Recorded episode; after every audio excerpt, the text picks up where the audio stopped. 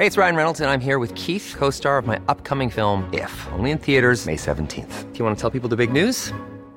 All right, I'll do. Sign up now and you'll get unlimited for $15 a month in six months of Paramount Plus Essential Plan on us. Mintmobile.com slash switch.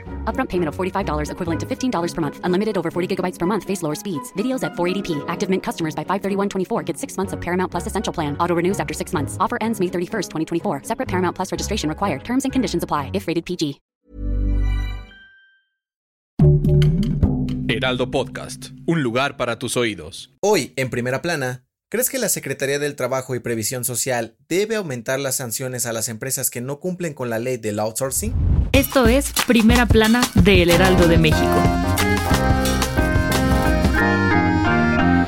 De acuerdo con la información en manos de El Heraldo de México, la Secretaría del Trabajo y Previsión Social impuso las primeras multas relacionadas a la violación de las reglas del outsourcing. Según la dependencia, la actual administración de Andrés Manuel López Obrador sancionó a 25 empresas, entre ellas Banco Azteca y Sacred Mexicana SADCB. Con un monto que supera los 16 millones de pesos, estas multas se aplicaron debido a que encontraron irregularidades como inseguridad, descuentos injustificados y dejar sin prestaciones de ley a los empleados. En abril pasado, AMLO dio a conocer que la subcontratación de personal quedaba prohibida y las empresas tendrían como fecha límite el 24 de julio para que todos los trabajadores contratados por outsourcing pasaran a formar parte de las nóminas. En este sentido, la nueva Ley Federal del Trabajo busca mejorar la situación laboral en el país para evitar abusos y violación de los derechos de los trabajadores, además de la evasión de impuestos y el reparto de utilidades, por lo que si no se cumple podrían multar a las empresas por más de 4.4 millones de pesos. Con información de Misael Zavala. Si te gusta Primera Plana, no olvides seguir nuestro podcast en Spotify para estar al día de las noticias más importantes.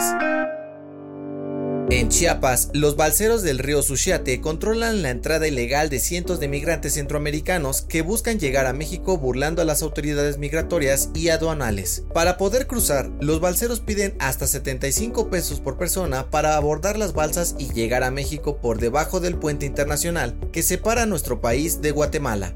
Diariamente, los migrantes entran con mercancía ilegal, como frutas, verduras, carne e incluso refacciones de vehículos para vender en nuestro país, evitando multas y pasar por filtros aduanales. De acuerdo con las autoridades, esto representa un gran problema, pues no solo se trata de tráfico ilegal de mercancía, sino que las ciudades guatemaltecas aledañas a México tienen cifras muy altas de contagios por COVID-19, por lo que si no se detiene el flujo de personas, los casos positivos en Chiapas pueden aumentar de manera preocupante. Y aunque las autoridades migratorias y agentes aduanales mexicanos tienen conocimiento de estas prácticas, los balseros siguen realizándolas pues nadie se los ha impedido. Con información de José Torres.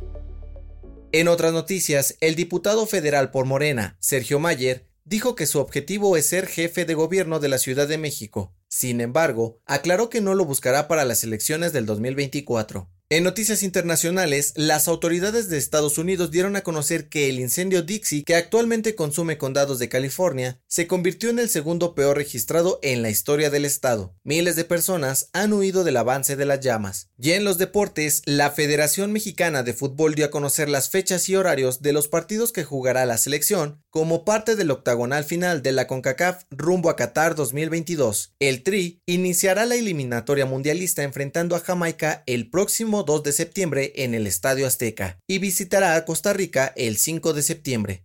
El dato que cambiará tu día. De acuerdo con los historiadores, la costumbre de pintarse las uñas nació en China alrededor del año 3000 a.C. El esmalte era hecho de una mezcla de gelatina, claras de huevo y polvo orquídeas o pétalos de rosas para darle color y fragancia. En ese entonces, el color de pintura en las uñas determinaba el rango social de las personas. Los emperadores solían usar tonos brillantes como símbolo de la realeza, mientras que el resto del pueblo no tenía permitido usarlo. Esto fue Primera Plana, un podcast de El Heraldo de México. Encuentra nuestra primera plana en el periódico impreso, página web y ahora en podcast.